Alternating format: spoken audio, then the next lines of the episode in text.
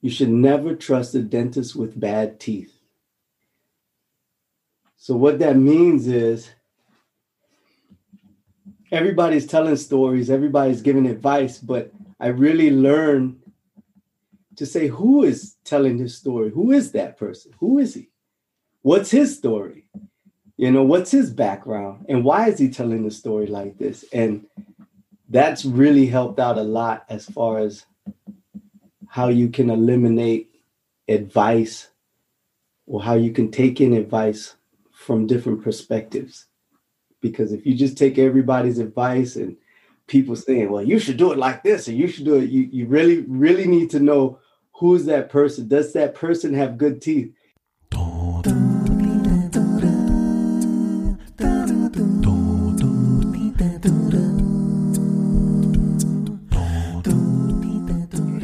Hello and welcome to the Create Your Work Life podcast, the podcast for work and life designers looking for inspiration to increase engagement, meaning, and happiness at work. And our guest today is uh, David Burnell the fourth. David was born in Honolulu, Hawaii, on the little island of Oahu, and has spent the last what five years, six years in Munich. Uh, once a Marine stationed around the world, he discovered he wanted to be an actor, got back to the States, and started enrolling in American Ninja Warrior competitions, short films, commercials, then movies, while acquiring good agents. He has a couple of promising movies premiering in early 2021, originally planned for this year. we met by chance uh, at a street fair and since our paths have crossed many times, and every time I discover a new intriguing facet. We are delighted to have him as a guest today and to learn more about his backstory and get inspired by the way he creates his work life. Welcome, David, and thanks for joining us today. Thank you for having me. This is awesome. Yeah, big, big, big pleasure. Um, and we'll just start by the first question, which is what does create your work life mean to you? What does create my work life means to me? What to me that that means it starts with a schedule. Mm-hmm. That's what it really means to me. It I, I hear that you have to wake up at a certain time probably early in the daytime before the sun is up and you have to start your day. And that that comes from the military. I, I for 11 years i can remember five o'clock in the morning you would wake up and i did not understand why we had to wake up this early. But uh, now i implement that same type of work life especially as an actor now and a fitness instructor, you have to you have to create that schedule to have that discipline to create creativity. Because if you just wake up anytime and you, are free and you don't have a real disciplined schedule then it's like i don't know. I think i think creativity can really slip away from you. But if you know you're going to be up at five o'clock, dark in the morning, nobody's up, no, no company is open, no phones are going, no emails are going. It's just you. You have that that split second of that time of your life to say, okay, what am I going to accomplish today? Very good, very good.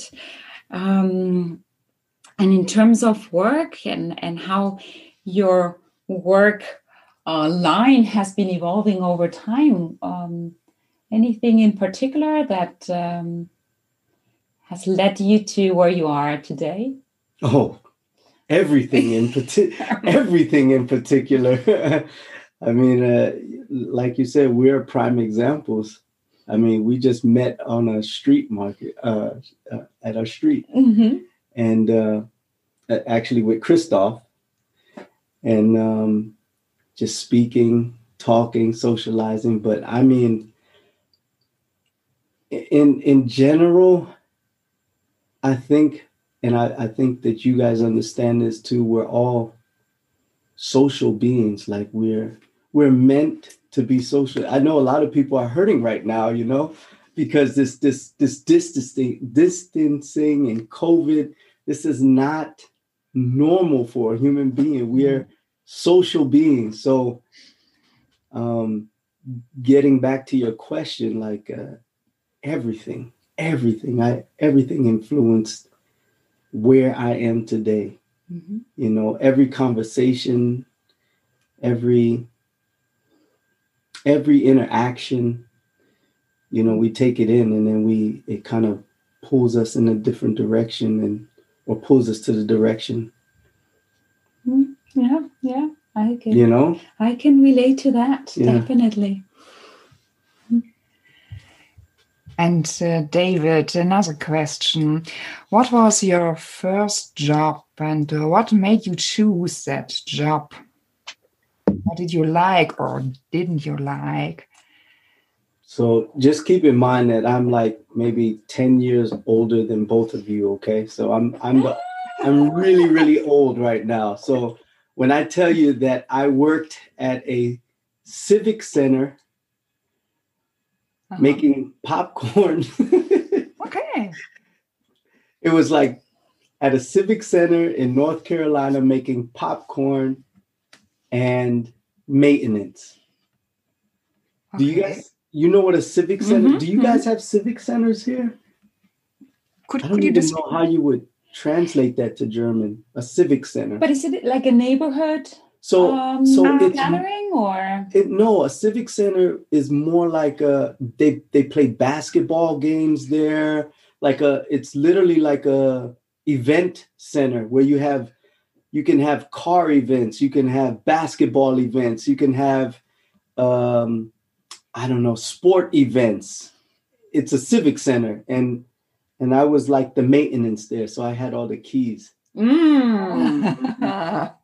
And I remember uh, there was some famous basketball players playing there one time. Okay. And I tried to take advantage of my my authority, or oh, because I had the keys. Oh. This little, this little, kid gave uh, had a basketball, and he was like, "Please, can you get this signed by uh, this famous basketball player?" And I was like, "Yeah, give it to me." So I got the ball, and I got past security because I had the key. But then there was this one guy that said, "Hey, no, you can't do that," and he put me back in my place. And I said, "Sorry, man, I can't sign the ball." and I gave the ball back. Okay, it was embarrassing. when you when you think back to school days and and learning in general when when do you think that it, or have you ever enjoyed it? Or do you think that uh, you started enjoying it for a reason that made it special? Uh, was there someone in your life that had a special role there? Going back to school i know that you played football. I've read about that. Um, mm-hmm. so you're talking about high school or you're talking about uh, university? Hmm, it could be both so I would say in high school, eighth grade, seventh grade, I remember always being confused, especially in social media, uh, social studies, social studies. Um, it always seemed like the the book started in the middle of the story. In in a, and I and I'm afraid that all the Americans were educated like that. Like when I came to Europe, my mind was blown away. I mean, because it it always felt like our studies started in in the middle of a story, and I was always confused. Like, well, where did where did these Indians come from, and and who were these people, and why were they there, or what was their story? But it always started Plymouth Rock, boom, you know, right there you know, and and let there be light And and in North Carolina, you know, it was called North Carolina History Studies. And I was just I just remember going back to your question, just being confused with education. Mm-hmm. Mm-hmm. Did it become clear at, at some point, or did you find a way to relate to learning uh, that made it interesting? Um, I wouldn't say it, it became clear to me, but it became what did become clear to me is that I know nothing. mm-hmm, like mm-hmm. uh, you you get to the point where you take the test and you're like, oh, I, I scored 98. Wow, I'm really good in history, you know, like I know something. And it's a really bad, it's really bad for creativity because I think you're you're measured at this, this you're measured with a false measuring uh, education stick. And it became clear to me, and it's embarrassing to say this because I'm like 40 now, but at the age of 40, 42, it became clear to me only at the age of 42 like i know nothing mm-hmm.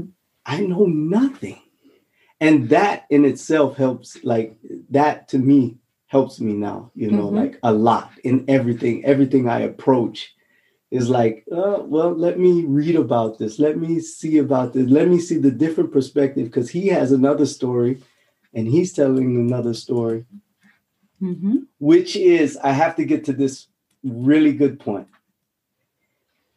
for me in my life, and hopefully for anybody that's listening. Mhm. It's, and I think if everybody applies this, it really helps your life out a lot. It helped mine out. Would you trust a dentist with bad teeth? Or you should never, you should never trust a dentist with bad teeth. So what that means is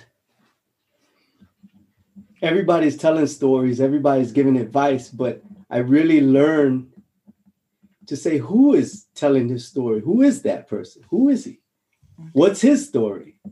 You know, what's his background? And why is he telling the story like this? And that's really helped out a lot as far as how you can eliminate advice or how you can take in advice from different perspectives.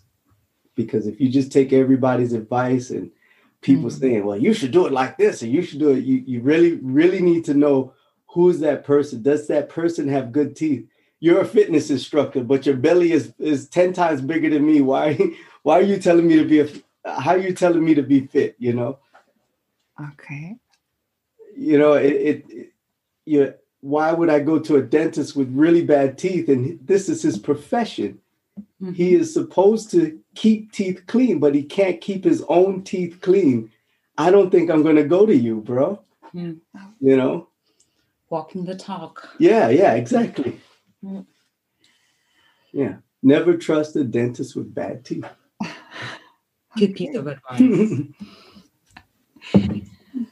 Okay, from teeth to making decisions, David. Another question, another topic.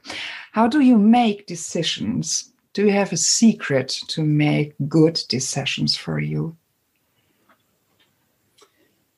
Another thing that I realize is I don't know, good, bad, right, wrong. I realized later in life that they're just decisions. There is no good, bad, right, or wrong. You make a decision and you learn from those decisions. I remember my little brother growing up, I would tell him, stop doing this and stop stop going out messing with these girls.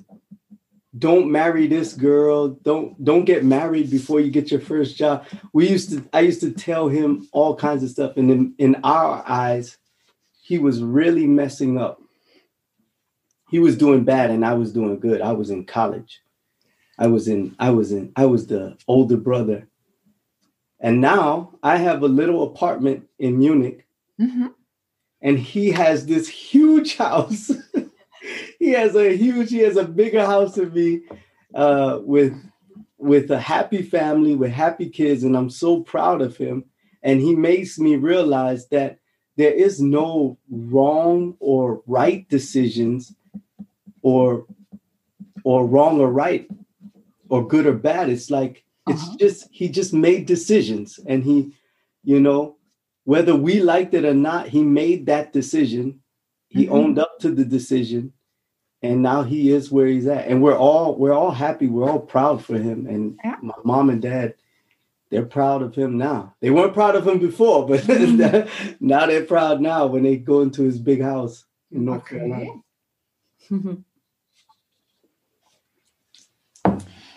you you talked about creativity before, um, and how you um, get creative by knowing that you don't know much, that you're curious.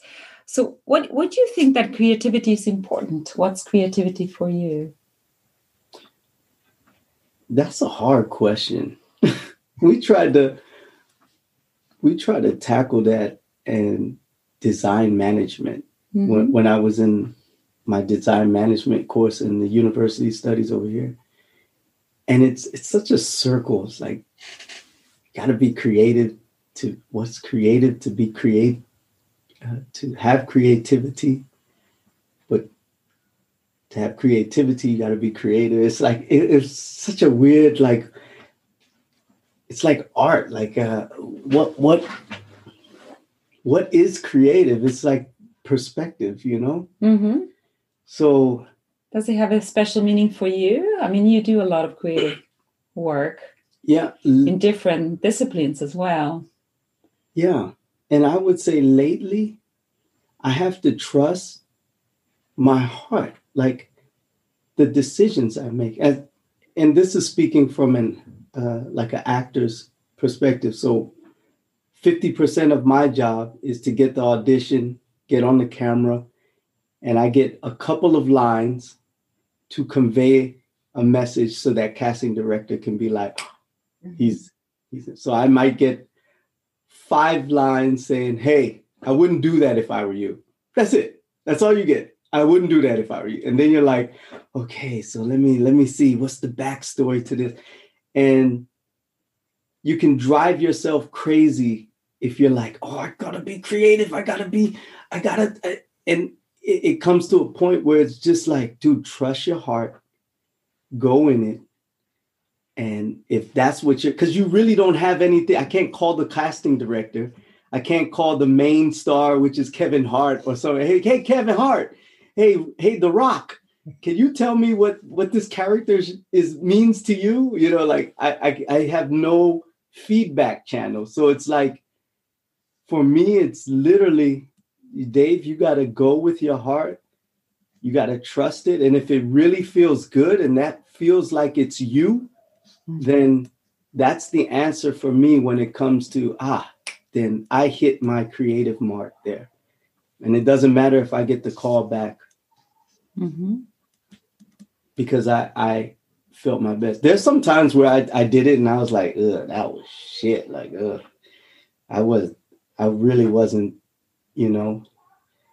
So Mm-hmm. yeah i would say to answer your question it would be something that you really feel and it's aligned to that to that heart. Like that's me 100% that's that's it. I'm trying to think for you guys like legos like the legos. I, and maybe when you started researching this legos you was like oh my god this makes so much sense Mm-hmm. this feels good this feels so good for me it aligns to my life and my structure i like to play with legos i know other i know other people can identify with it and and i saw that at that workshop you know like Mhm. I at first you're skeptical, like, what? Legos? How is this going to work? But then as you started explaining it, I could tell you were so aligned to it. Like it meant it was way more than just Legos. It was like a part of your upbringing, a part of your creativity process. And uh and I can only imagine that it felt right when you when you wanted to present that and sell that to people and, and Mhm. tell this is how you can come become creative. Mm-hmm. Mm-hmm. Yeah, yeah, yeah. There's a lot of of that in it. Mhm. Um, definitely uh, that alignment and this this feeling that it's it's you. It's very important connecting with your feelings. Uh, I mean, Mhm. Ah, David. um, yeah, another but uh, nearby topic, uh, our last month uh, until March, uh, uh, there's another combination with uh, concerning feelings, emotions, and COVID 19. And um, what does your day look like till March 2020? What's changed lately for you? Oh, um, physical fitness, hmm sport marking, hmm sport marking. yeah. But you know, I, I would say that it, it's more of the weather and the fact that we can't go on the. I would be on the Laufbahn, the the, the gym. Okay. This would always bridge the gap for me. Bec- but because it's first the weather, Yeah. it's just too cold. You, just, I'm I'm from Hawaii, Honolulu, a little rock called Aha, Oahu. We have one season, one season, literally. Okay. you, can you imagine that one season all the way through? Quite different Yeah. to Germany. And so when it gets cold, me naturally, I, I just I can't get myself up to to work out so much. So COVID 19 is just the icing on the top to say Mm. Close the gyms and all that. It's like, oh God, I can't even have a Laufbahn now, right? Or you know, anything like that. So it it's changed just because I can't do this this this sweat, protruding sweat, you know, that really good when I when I ran on the Laufbahn, sweat and you put the the the the speed up. But I would say other than that, I mean COVID hasn't hasn't really affected my workout regimen as much. I bought some weights and uh, I keep really busy. Okay, so your routines, uh, your good routines, your healthy routines going on. Yeah, yeah. I, I Right. if I can't, yeah, I'll I'll find myself in the bathroom doing a million sit-ups for an Strong. hour. Just do sit-ups for an hour or something. I'm like, this COVID nineteen is not gonna beat me. like I will find a way. Like I I I just get the I get depressed too. You know, if uh, I don't move. Yeah. The Yeah. movement of body is life. Yeah, that's, That's how you know you're alive. Your body is moving. You know. Yeah. Okay. Good.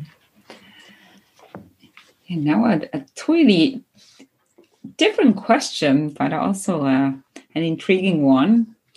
Um, who would you say was your role model growing up? Or people that in, in, inspired you in life? Father David Burnell III. hmm I don't know. I just seen that man do some amazing things in my life and I I didn't I didn't know about role models or anything like that. I just I just saw him do supernatural things when I was a kid, like little things like I saw him ride ride a bike up the hill. I know I was trying to ride this bike up this hill straight without stopping it was like a, our driveway and it was like really steep and i would just be in awe to see him just keep pedaling. I'm like how does he do it? You know? And then when my grandma slipped and fell i just saw him pick my grandma up and and carry my grandma. And my grandma was heavy. I didn't know how he did that to this day. I just seen him do so many amazing things. It's like, I mean, and of course he was he was in the military. Um, he's a he's an American, black American that raised three black kid, brown kids in the United States safely. They're all healthy. We're all, you know, we're all doing good. And and that was back in the 70s. You know, we grew up in the 70s where, you know, we weren't chanting Black Lives Matter. We, you know, we it was it was real. hmm Mm. It was real back then. There was still big uh, things happening back then. But I mean, I think now, don't even get me started with that. I don't know how political you want to get these. we'll just stay creative. yeah, yeah, yeah. So the amazing, strong guy, role model, your father. I would say, yeah. Mhm. David Burnell III. How do you how do you cope uh, or deal with stress? Do you have uh, specific techniques or inspiration? Yeah. It the the simple answer to that used to be sports. Mhm. You know, li- lifting weights, especially in the military. That was so easy. hmm You'd be pissed off at work or whatever, hmm and then you would just put your earphones on, get lost in the music, and lift weights. Of course, stresses have changed now because I'm not in the military.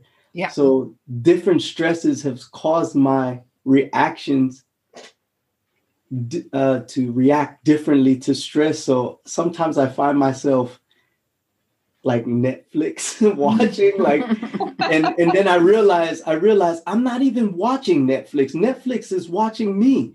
I'm Ah. either I'm either procrastinating for something or I and then I and then I wake up and I'm like I am stressed. I am stressed. What is what's going on? Mhm. And and now you know with this COVID and the lockdown, I I really these different stresses come from different angles.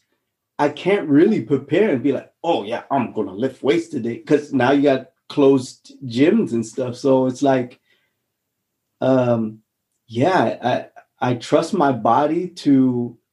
I think the the main thing is to identify it. Like, okay, it's not Netflix. I'm I'm not up at three o'clock in the morning Ah, because I'm addicted to Netflix. I am I am stressed and I need to find out either what I'm procrastinating about, Yeah. tackle it or do it. Yeah. Sometimes I find myself eating candy and I'm like, you know, th- th- you know, I I I, I think it, the important thing is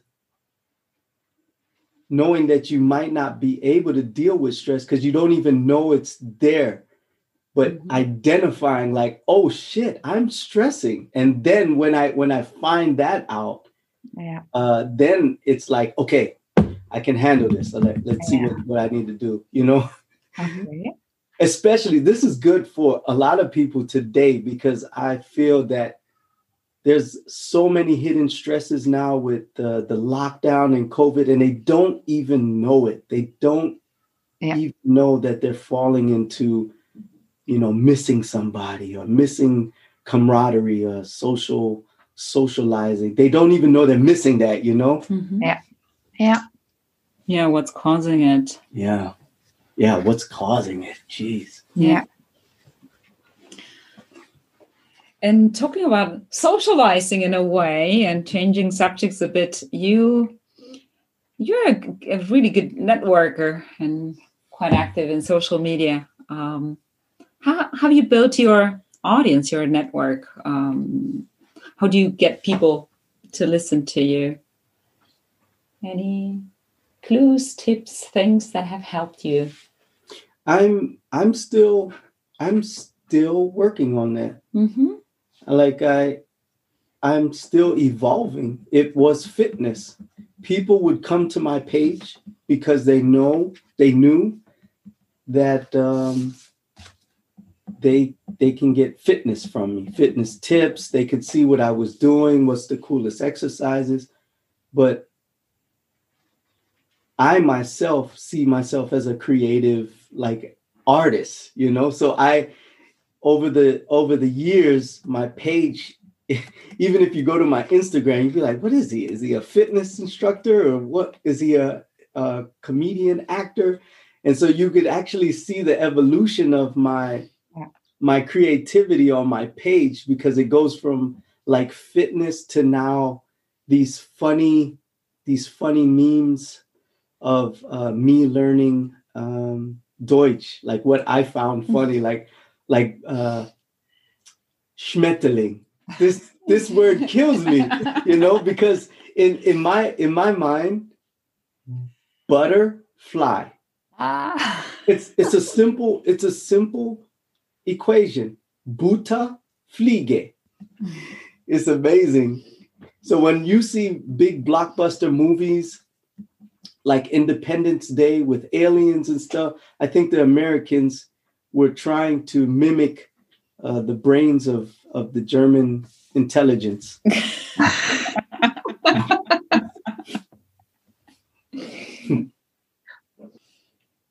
And we're slowly coming to the end of our interview today. But before we do so, um, do you want to share with us what your special plans and projects you have in the next six months? And I know that there's a big movie coming. Maybe you can tell us a bit about that. Um, so, which are the projects that you're really looking forward to? So, yes, so glad you asked that. Yeah. So, the project or the movie that's coming out is called Gunpowder Milkshake. And it is a woman, it's a woman assassins movie, like it, it's like hidden women that are secretly assassins. And I have a pretty big role in it to where I play the antagonist. I'm one of the the bad guys trying to beat her up and be hard, you know, like I'm this killer, but I'm not. and it's this movie is a milestone for me because one is the one of the biggest movies uh, that I've been in with lines and uh, in a role, and it it was picked up by Studio Canal, so that's like the Warner Brothers of uh, Warner Brothers or or Universal Studios of Europe of course covid is keep, keeps pushing back the date but this was the milestone for me in my career in my entire life because for the longest i was the dentist with bad teeth. I was telling people yeah you should be creative. You should you should do this. You should do that. But what was i doing? You know like what was i doing? Why would they listen to me? Why why was i giving this advice? And so it was an evolution again of me figuring out who I was.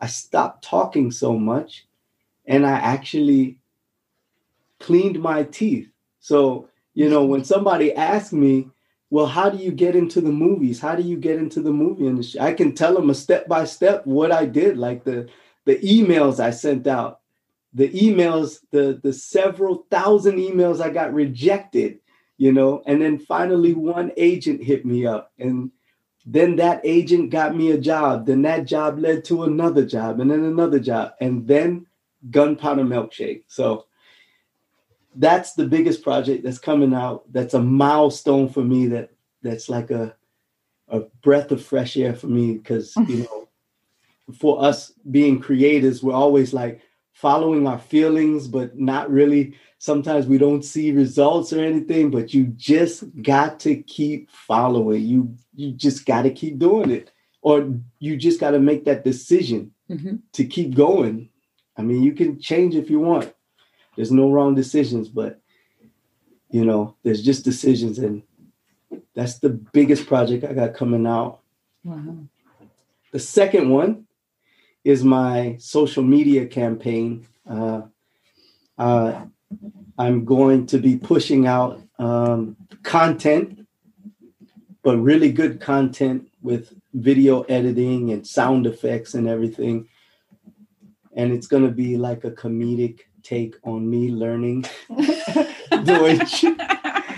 Uh, it's funny, but I'm really putting myself in the position so that when casting directors and directors look at my Instagram, they actually see a resume. They're like, "Oh, this American is bilingual and he's he's he's sportive. He's so they can see why you should hire me." You know. Mm-hmm.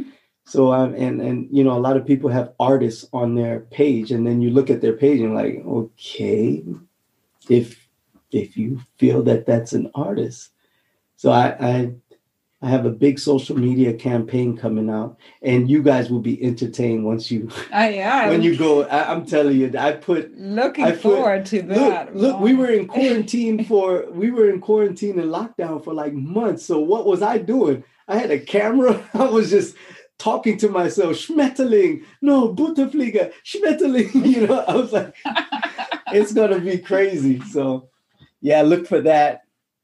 And then the last thing is learning Deutsch. So B1. Mm-hmm. I have the test in Mai 2021. Yeah. Yeah, pray. yeah, yeah, you're too good. B1. Oh, you're God. too good. Anything on the sports side of things? sports the workouts sports is part of life but i realized that you know it was going you know mm-hmm. like this because i can i can spend a lot of energy on on sports and people still come to me naturally without me advertising anything for mm-hmm. sports mm-hmm. so I, I made a decision that you know sports is going to come i'm going to take care of myself mm-hmm. I'm going to be the dentist with clean teeth because as long as I keep my teeth clean, this sports side will come. You know, mm-hmm. I don't need that mm-hmm. to be my main income. My love and my passion mm. is acting. So I'm going to really, especially in 2021, is really be focused on on the acting part because I always feel that sports will come. My teeth, my my teeth are clean. I do a million abs a day in the bathroom, so mm-hmm. I don't have to advertise that. You know, they'll say, "Hey, man, how you how do you do that?" You know, so mm-hmm. I want people coming to me.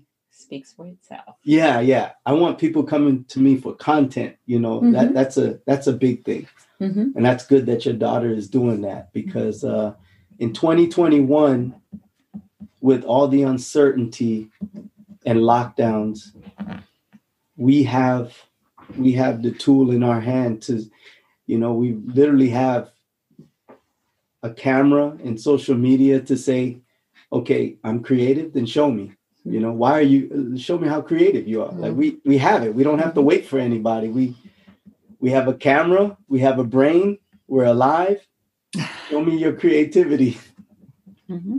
this is actually the best time to be creative. This is the the best time Definitely turning boredom into creativity. Lots of chances for that. Thanks, David, for taking the time to talk to us today. We will be adding all relevant links to the podcast notes and if you like our podcast, please take a minute to rate us and share it with a friend. And don't forget to share your favorite quote from the podcast in the comments. And looking forward to seeing you again in two weeks. Bye. Clara. Bye. Thanks so much, David. Ciao. Thanks so much. Thank you for having me so much. It was really good. This was really good and therapeutic, you know, to get everything off of my chest. I let it out.